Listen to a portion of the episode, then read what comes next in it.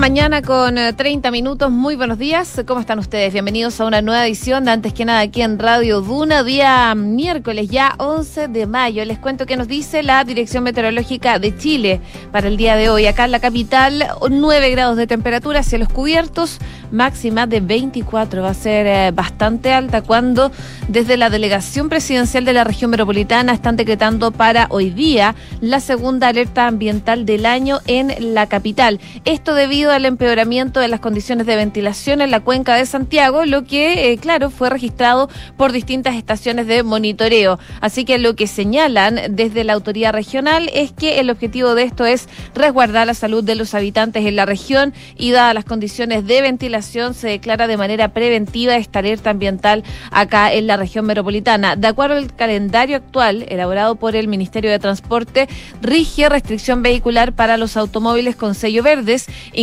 antes de septiembre del año 2011, cuyas patentes terminen en 4 y 5, mientras que similar medida afectará a los vehículos sin sello verde, cuyas placas patente terminen en 8, 9, 0 y 1. Además, la autoridad recordó que se mantiene la prohibición de quemas agrícolas y se prohíbe también el uso de calefactores a leña en zona residencial para que lo tengan en consideración esta alerta ambiental que se declara en la región metropolitana. Pero también revisamos qué nos dice el pronóstico del tiempo para otras zonas donde nos escuchan. Por ejemplo, Viña del Mar y Valparaíso a esta hora tienen bastante neblina, 10 grados de temperatura, la máxima va a llegar hasta los 14 acompañado de nubosidad parcial. En Concepción, cielos cubiertos, 9 grados, máxima de 15, allá donde nos pueden sintonizar en el 90.1 y en Puerto Montt, cielos cubiertos, precipitaciones débiles se esperan durante la jornada del día de hoy. 6 grados, máxima de 13, allá donde nos pueden escuchar en el 99.7. Por supuesto, ustedes nos pueden escuchar y ver a través de Chile y el mundo en duna.cl. Hacemos un resumen de las principales informaciones que están ocurriendo en los titulares.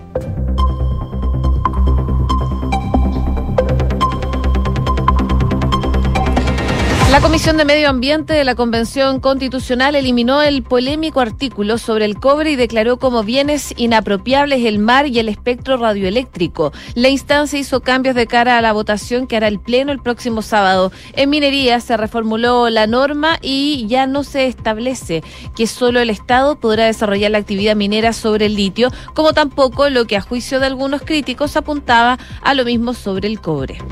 Parlamentarios del oficialismo expresaron sus reparos al Estado intermedio y el gobierno prepara últimas modificaciones a este punto. Juan Ignacio Latorre, Daniel Núñez y Carlos Cariola, entre otros, han manifestado disconformidad con la idea del estado de protección que presentaría hoy el gobierno.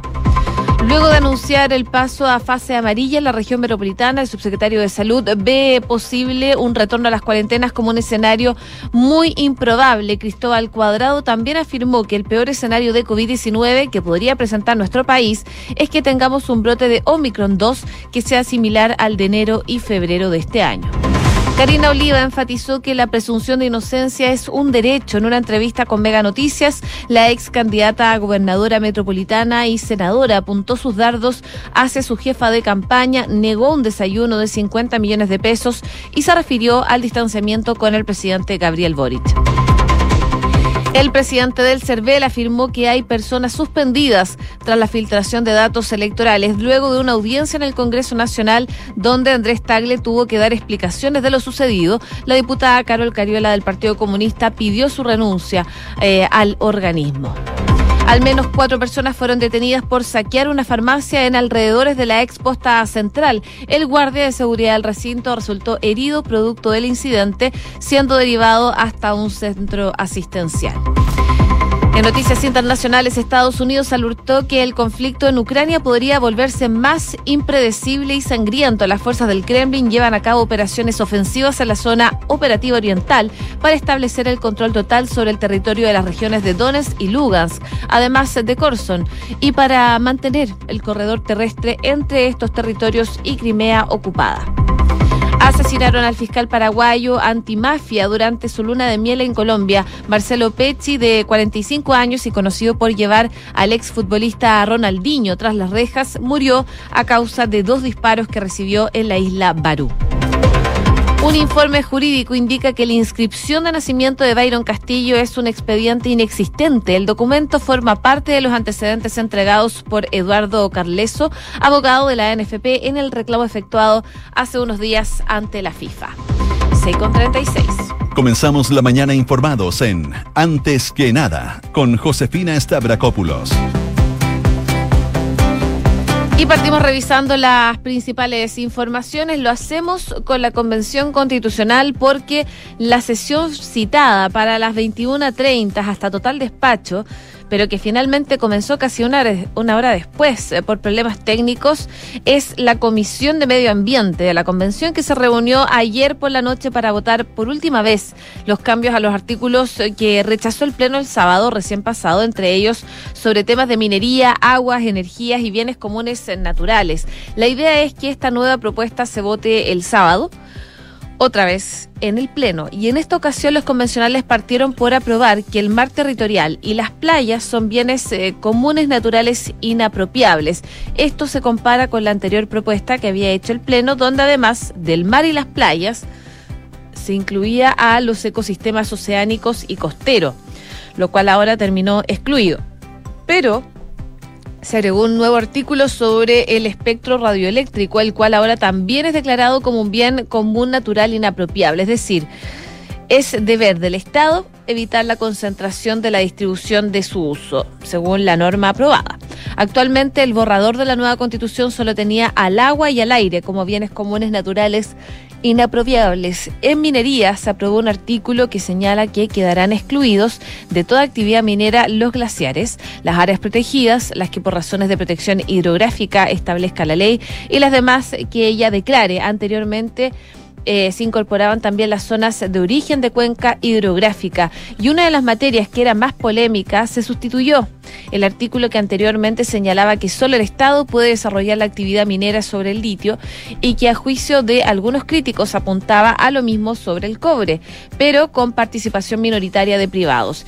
Y donde también se hablaba de que todas las actividades mineras requerían autorización administrativa otorgada por la autoridad competente. Ahora dicho artículo quedó así. Las mineras de explotación eh, o aprovechamiento requerirán ser autorizadas por los títulos administrativos que defina la ley. Sus beneficiarios estarán obligados a realizar las actividades respectivas. Los títulos otorgados bajo la vigencia de esta Constitución los serán de forma temporal y sujetarán las actividades que se refieran a condiciones o a, a, causales de caducidad y renovación debidamente específicas. Dicho artículo aprobado agrega que la ley establecerá las condiciones para su renovación, se otorgarán mediante un procedimiento transparente, informado a la ciudadanía y por un órgano autónomo creado por ley. Sobre ello no habrá propiedad, pero darán sus eh, beneficiarios los derechos y obligaciones que establezca la ley y el respectivo título. También se aprobó que la ley regulará las regalías u otro tipo de compensaciones patrimoniales que deberá percibir el Estado por la explotación y aprovechamiento de las sustancias señaladas. Y dieron el visto bueno a otro artículo que señala que el Estado y las entidades territoriales recibirán regalías por el uso de las sustancias del artículo 22. Dichas regalías deberían estar sujetas al principio de no regresión y no constituirían un gasto deducible. Parte de lo que se analizó el día de ayer en la Comisión de Medio Ambiente de la Convención Constitucional que elimina el polémico artículo sobre el cobre y declara como bienes inapropiables el mar y el espectro eh, radioeléctrico. La instancia hizo cambios de cara a esta votación que va a ser el pleno, como les comentaba, el próximo sábado y entre otras cosas en minería se reformuló la norma y ya no se establece que solo el Estado podrá desarrollar la actividad minera sobre el litio, como tampoco lo que a juicio de algunos críticos apuntaba eh, hacia lo mismo con el cobre. 6 de la mañana con 40 minutos. Estás en Antes que nada con Josefina Stavrakopoulos. Duna 89.7. Vamos a otras informaciones em, porque hoy día el gobierno podría presentar su proyecto de estado de excepción intermedio.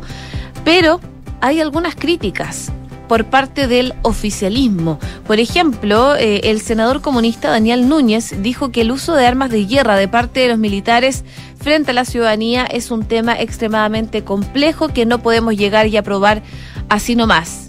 dijo el parlamentario. Pero eso no terminó ahí. El parlamentario especificó dos reparos que tienen relación a la fórmula que encontró el gobierno para establecer un estado de excepción intermedio. Por una parte mencionó que los militares que se involucren tienen que usar armas disuasivas, no pueden salir a las calles o a una carretera con un armamento de guerra estándar y además dijo que tiene que haber un personal militar especializado, porque no podemos poner a mm, criptos que puedan llevar tres meses, cuatro meses haciendo el servicio militar con un arma de guerra en la calle y porque ellos no tienen la preparación ni la formación para enfrentar eh, un grito, una piedra y, lo que pueda ocurrir, por ejemplo, como lo que pasó en La Serena, decía el senador. Esta fórmula...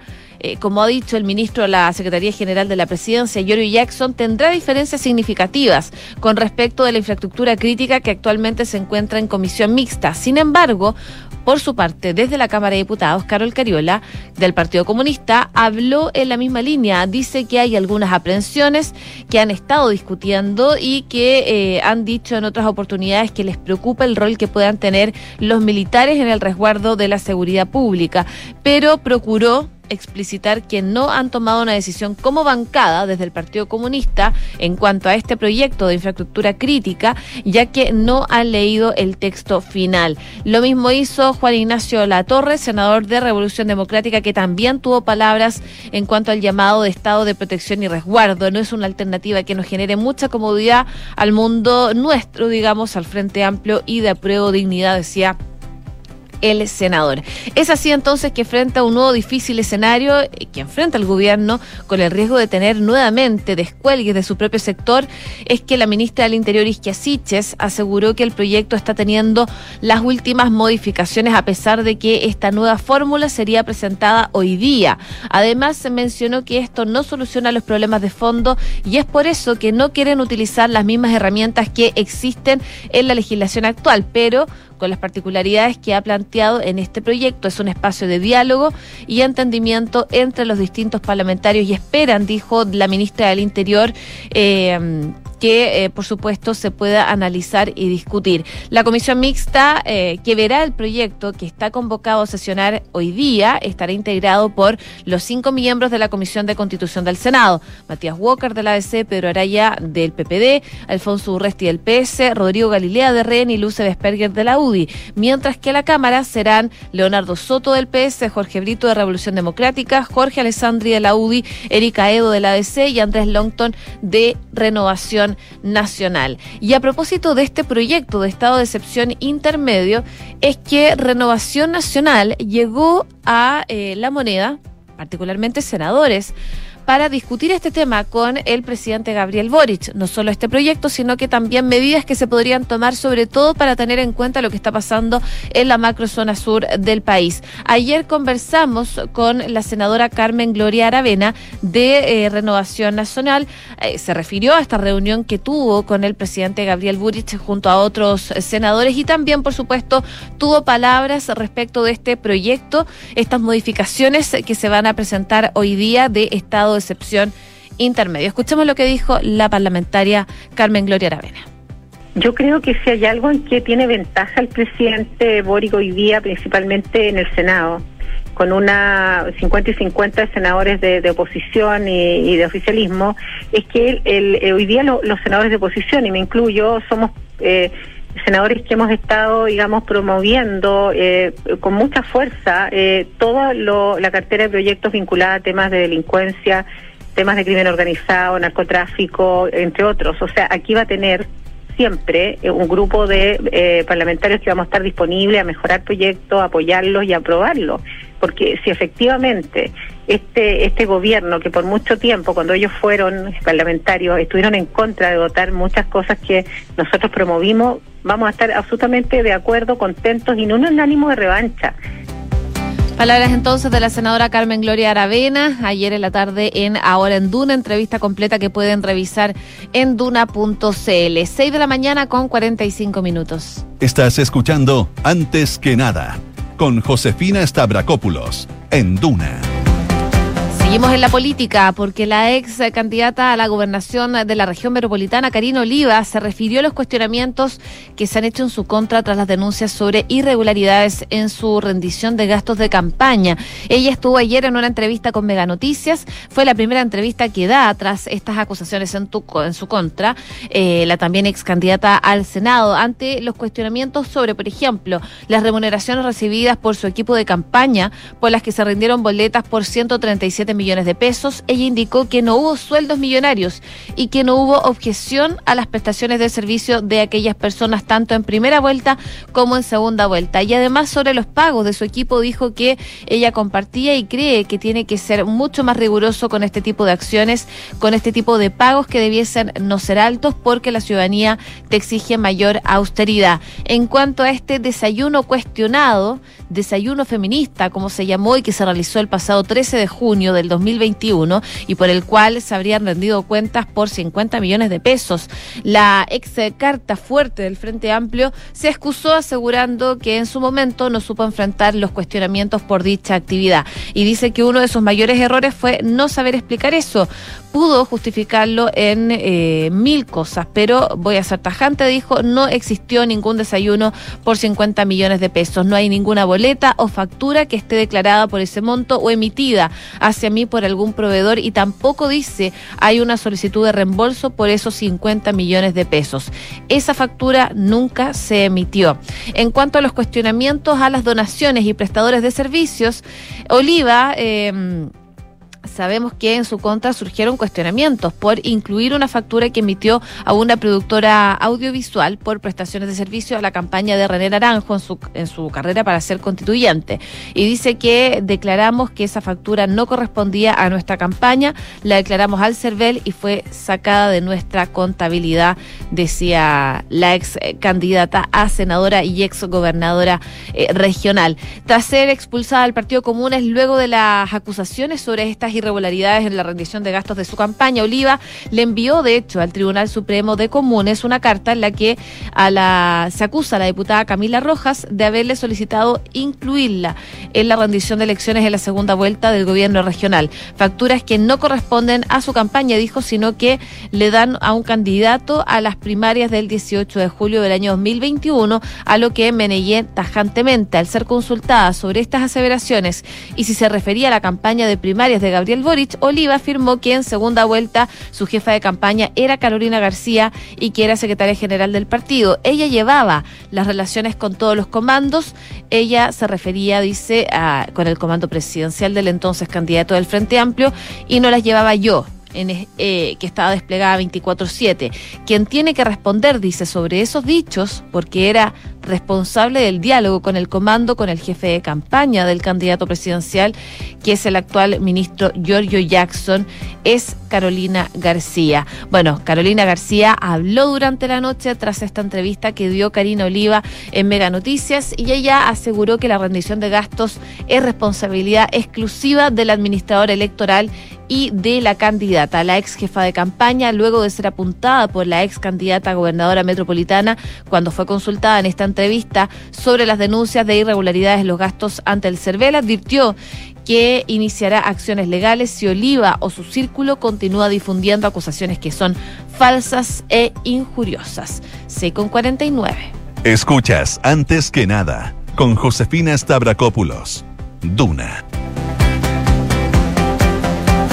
Y por supuesto ya es un hecho, los indicadores de la pandemia volvieron a aumentar y los expertos apuntan a que el país está iniciando un nuevo brote de COVID-19. Durante la última jornada, el eh, Ministerio de Salud registró 1.462 nuevos casos de coronavirus, 437 casos más que el martes pasado y 469 más que hace dos semanas. Así estas cifras representan un aumento de un 34% en la variación de casos nuevos confirmados a nivel nacional. La positividad está en 5,68% a nivel nacional y de acuerdo a los expertos, este incremento en las cifras es resultado de distintas causas, algunos que tienen que ver con la misma naturaleza del virus y otros relacionados con el comportamiento de las personas. De hecho, el subsecretario de Salud Pública, Cristóbal Cuadrado, dio a conocer los cambios en el plan paso a paso en base a la situación epidemiológica de cara eh, a cada comuna del país. Dice que estamos justo en un punto de inflexión en el cual los casos dejaron de disminuir y comienzan a incrementar. Así anunció que a partir de este jueves, desde mañana, un total de 95 comunas, incluida toda la región metropolitana retroceden a fase, desde fase verde, que es bajo impacto sanitario, a fase amarilla, que es de medio impacto. En la misma instancia, el subsecretario afirmó que están viendo un incremento de casos que no pueden predecir de inmediato la magnitud que va a tener, pero dice que están tomando todas las medidas para que sea lo más acotado posible. Una de las principales explicaciones es la circulación de la BA2, la cual es un sublinaje de Omicron que está circulando desde febrero y gradualmente se ha convertido en la variante dominante del país. A propósito de la situación epidemiológica que estamos viviendo en Chile, producto de la pandemia, habló ayer en Nada Personal Héctor Sánchez, director ejecutivo del Instituto de Salud Pública de la Universidad Andrés Bello, de la Universidad Andrés Bello, que se refirió a este aumento de casos de coronavirus. Esto fue lo que dijo el experto a propósito de este tema. Tener que iniciar ya eh, aquellos que nos vacunamos muy temprano al inicio de este año, ya vamos a tener que estar con la próxima dosis por ahí por el mes de, septiembre, octubre de este año. Por lo tanto, eh, para poder mantener los niveles de inmunidad que permitan de alguna manera dar protección eh, suficiente. Las vacunas hoy día están disponibles, no hay ninguna información que permita pensar de que no vamos a tener vacuna y lo que sí está sucediendo es que está cambiando el tipo de vacuna que estamos usando. Hay entonces las declaraciones de Héctor Sánchez, que estuvo ayer conversando en el programa Nada Personal, entrevista que pueden revisar por completo en duna.cl. Y a propósito de vacunas, se habla ya de una quinta dosis, pero el Comité Asesor en Vacunas la descartó para la población general y la recomienda solo para grupos de riesgo. Esto a partir de un requerimiento que hizo el Ministerio de Salud. El organismo debatió a fines de abril si era necesario una dosis más, concluyó que no era recomendable para toda la población pero sí sugirieron vacunarse a las personas más expuestas y con probabilidades de generar un cuadro grave de coronavirus. 6,52. Estás escuchando Antes que nada con Josefina Stavrakopoulos en Duna. Por supuesto, revisamos lo que está pasando a nivel internacional, sobre todo con la guerra en Ucrania, porque la invasión rusa en ese país va a seguir. Vladimir Putin se está preparando, de hecho, para un conflicto largo y duro y probablemente intentará conectar la franja del sur de Ucrania, que controla con eh, Transnistria, un territorio de Moldovia que Rusia ocupa desde el 92. Y no hay visos de solución diplomática en el corto plazo, aunque parece muy improbable que Moscú vaya a emplear armas atómicas a menos que Putin tema que el régimen está en peligro. Ese es el dictamen que dio la directora nacional de inteligencia de Estados Unidos presentado hoy ante el Senado de ese país. Las estimaciones de la máxima responsable del espionaje de ese país es que Vladimir Putin sigue pensando que el tiempo juega de su lado y que además la guerra económica va a hacer que Rusia se imponga. Muy probablemente, dice Putin, cree que tiene más habilidades y voluntad que sus adversarios para resistir los desafíos y probablemente cuenta con que la determinación de Estados Unidos y la Unión Europea va a debilitar a medida que eh, escaseen los alimentos, la inflación, los precios de la energía empeoren. Mientras eh, esta representante de la inteligencia estadounidense hablaba, la Cámara de Representantes de Estados Unidos ha iniciado ya el debate para aprobar la entrega de 40 mil millones de dólares de ayuda a Ucrania y a otros países. La mayor parte de esa cantidad es material militar, en lo que eh, constituye ajustado a la inflación la mayor ayuda a un país en guerra realizado por Estados Unidos desde la guerra de Vietnam. Biden, de hecho, había solicitado 33 mil millones, pero en una muestra de respaldo de la Cámara a Ucrania, los legisladores han decidido incrementar la ayuda en 7 mil millones más. Washington ha agotado casi todos los recursos autorizados por el Congreso para ayudar a ese país. Eh, en ese momento, eh, a la Casa Blanca solo le quedan 100 millones de dólares extra. Así que es parte de lo que se está analizando, de lo que se está viendo y cómo se va desarrollando la situación en Ucrania día a día. 6 de la mañana con 55 minutos. Cifras, mercados, empresas. Las principales noticias económicas están en Antes que nada. En el ámbito económico se destaca que Cencosud cumplió un viejo anhelo y suma su sexto mercado al entrar a Estados Unidos. El holding de la familia Polman comprará el 67% de Fresh Market Holding, un supermercado de especialidad que tiene 160 tiendas y 22 estados y una factura de 1.900 millones de dólares. Con ello, el grupo cumple un viejo anhelo en su fundador que intentó al menos dos veces ingresar a ese mercado. Con los hermanos Polman estuvieron viendo operaciones en Estados Unidos y encontraron esa compañía, dijo Matías Videla, el gerente general de Cencosud, hoy presente en Argentina, Perú, Brasil, Colombia y ahora también entonces en Estados Unidos. Y a propósito de este holding, la alcaldesa de Vitacura rechazó el intento de Cencosud por revivir Alto Las Condes 2. La alcaldesa Camila Merino confirmó la revocación del permiso de edificación de este proyecto Alto Las Condes 2 de Cencosud, un proyecto que incluye una torre de 55 pisos, varios edificios y un centro comercial en un terreno que eh, tiene 22.500 metros cuadrados. Así que finalmente la jefa comunal rechazó el reclamo de ilegalidad que interpuso el brazo inmobiliario del grupo, Sencosud Shopping SA, y fustigó duramente al conglomerado que opera en Chile con estos supermercados, Jumbo y Santa Isabel, y que tiene departamentos París y tiendas de mejoramiento del hogar como es Easy. 6 de la mañana con 56 minutos. A esta hora en Santiago la temperatura marca 9,3 grados. La máxima va a llegar hasta los 24 acompañado de nubosidad parcial. ¿Y sabías que puedes comprar de forma anticipada los servicios funerarios de María Ayuda? Entrégale a tu familia la tranquilidad que necesitan y estarás apoyando a cientos de niños de la Fundación María Ayuda. Convierte el dolor en un acto de amor. Cotiza y compra en www.funerariamariaayuda.cl y comenzar a ahorrar desde hoy para aumentar el monto de tu futura pensión y complementar tu ahorro previsional obligatorio es posible con el APB Consorcio. Te invitamos a conocer y contratar el APB Consorcio en consorcio.cl. Bien, a continuación, Duna en punto junto a Rodrigo Álvarez. Sigan en nuestra sintonía acá en Radio Duna el 89.7.